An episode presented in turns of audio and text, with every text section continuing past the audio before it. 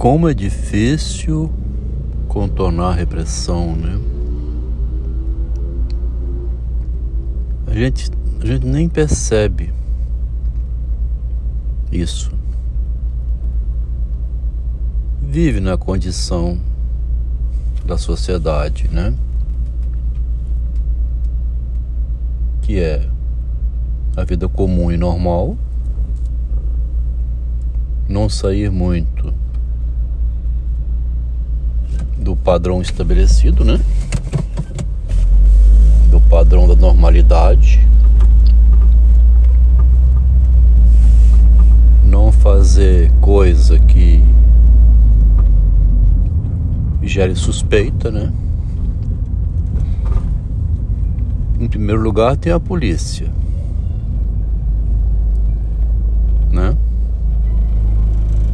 Alguma coisa ilegal, né? Sei lá. O maior problema que eu tive na minha vida, nesse sentido, foi o estresse enorme, enorme que eu vivi em Tóquio por ter enganado, mentido, né, para o meu professor orientador dizendo que a minha namorada era uma pesquisadora que queria ir para o mesmo departamento. E eu fiz isso porque ela me enviou umas 500 cartas, fotografias nuas, cartas íntimas, em pânico, querendo porque querendo ir para Tóquio, onde eu estava fazendo meu mestrado. Uma verdadeira loucura. Inclusive, eu não dava valor nenhum a isso. Foi guardado por ela mesma, essas cartas. Fui carregando comigo, jogando para um lado e para o outro, mas chegou um dia que ela me devolveu o pacote e falou assim: Olha, isso aqui estava jogado. Não sei se você tem interesse em guardar, sei lá. Não é meu, toma. Cartas que ela me mandava para o Japão eram minhas. Mas tinha sido jogado para lá e para cá e podia cair na mão de algum estranho. Ela guardou e depois me entregou.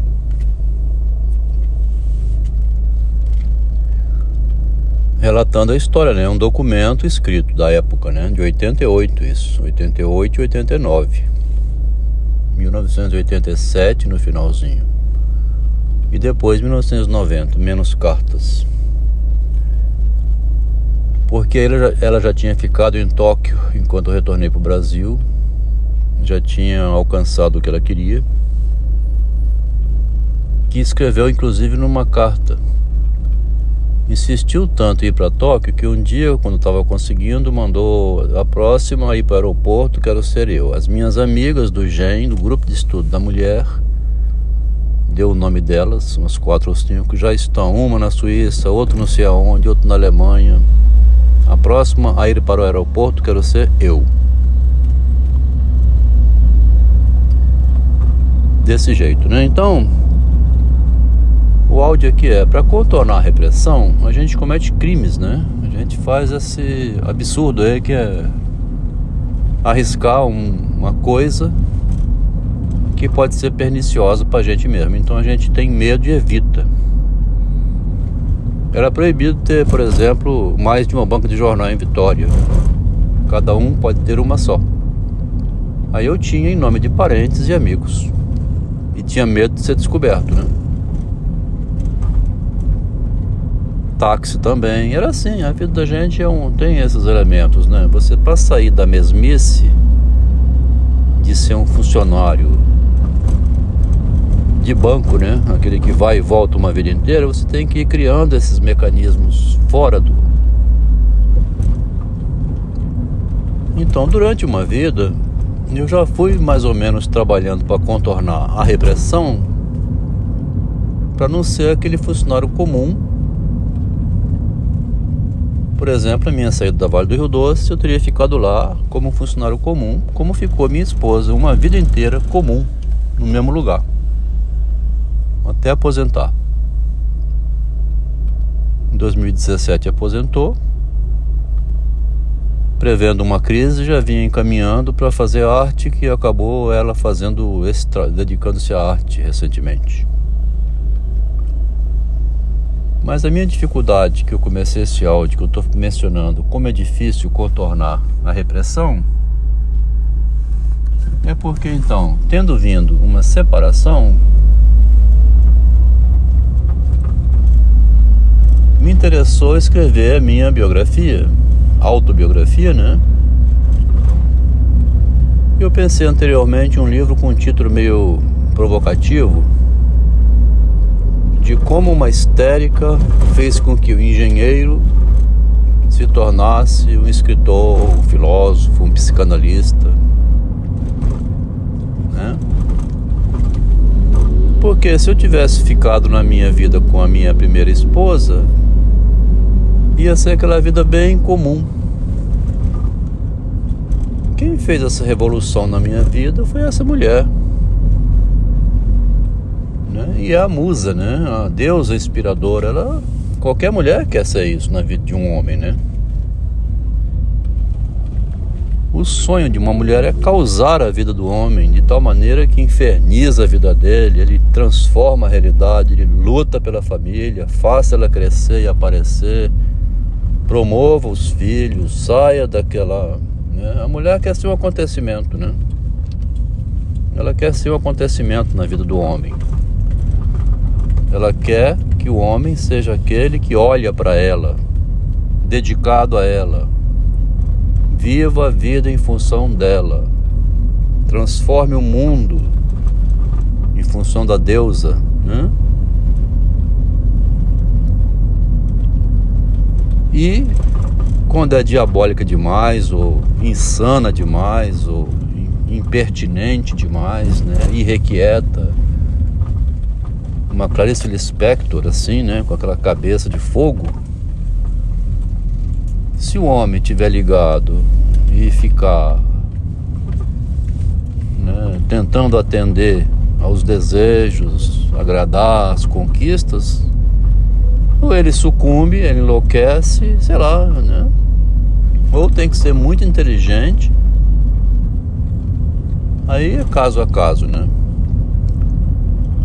Mas eu estou aproveitando esse áudio aqui para poder justamente começar a né, colocar para fora isso. Quer dizer, como é difícil falar desse relacionamento porque é sujeito à repressão, à denúncia, processo, né? só de falar, tá vendo?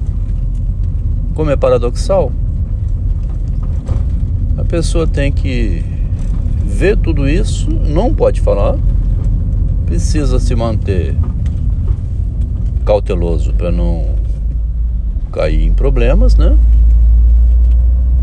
E como é difícil contornar a repressão. Tem que criar um personagem, falar de uma história mítica, né? Um fulano não sei aonde.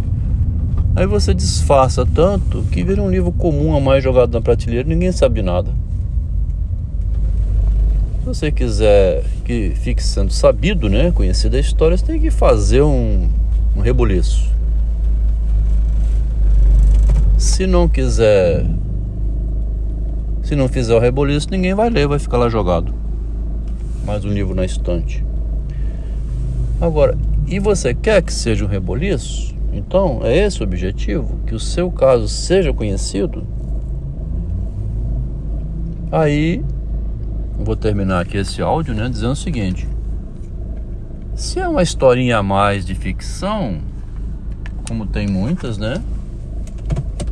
Se é apenas uma historinha a mais, um, um livro de policial, um romance. Esse, o, escritor até pode tirar a, rua, a roupa e ficar pelado no meio da rua, vomitar, acampar numa barraca, assim. Por que você está fazendo isso? Ah, porque eu quero promover o meu livro. Mas o livro tem alguma coisa? É, o livro é um livro policial, é um romance a mais. Eu não tô com romance a mais. Não é um livro policial, um conto qualquer. O livro que eu estou publicando, que eu, tô, que eu já publiquei, o teórico, né? É um livro revolucionário, que é a relação narcísica.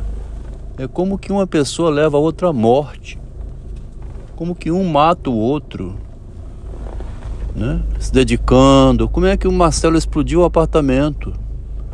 Como é que o filho de uma, um médico, né, morreu na delegacia de infarte? Como que uma cunhada morreu de câncer devido a um relacionamento? Né?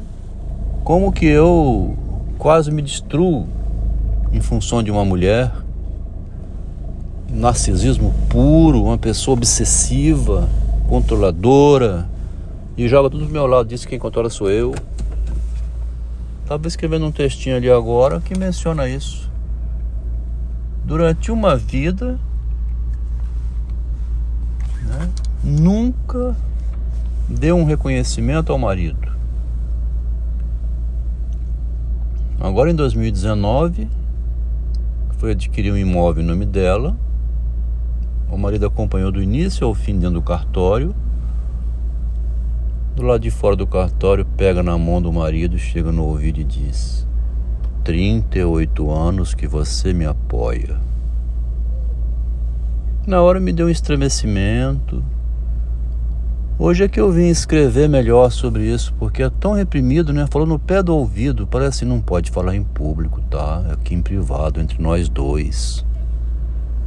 Já falou em privado porque não pode falar em público. Quer dizer, fica essa loucura, porque hoje que eu consegui escrever, sair desse privado, vou escrever assim, mas por que que dentro do cartório, gente, a compra foi realizada, foi um sucesso. O apartamento agora foi transferido para o meu nome. Fiz a transferência bancária, 300 mil reais que eu paguei. Mas deixa eu falar uma coisa, que eu não vou falar em privado, na rua, fora daqui, não. Vou falar aqui em público. 38 anos que este homem que está aqui mudo, que eu não falei nada, não apresentei, ele não se intrometeu por respeito, mas eu vou apresentar. 38 anos que este homem me apoia, me ajuda. Eu só adquiri este imóvel com esse dinheiro porque ele botou eu no emprego onde eu trabalhava, na mesma empresa. Estive no Japão e ganhei muito dinheiro lá, devido a um esforço descomunal deste homem.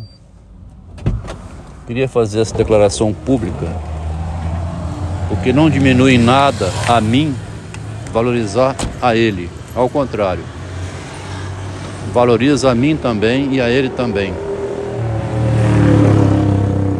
Tá vendo como é difícil contornar a repressão? Eu consegui aqui falar isso, mas isso está preso, né? Não pode falar e nem publicar nada. Você tem que ficar escondido com isso. A pessoa te abandona, separou depois de 40 anos. Quando eu comecei a insistir, na direção de ver o seguinte: vem cá, você tá rica, milionária, ninguém sabe de nada, ainda publica um documento dizendo minha vida com um psicótico. Quer dizer, eu tô com essa história então engasgada aqui, como disse antes, não é um livrinho que você quer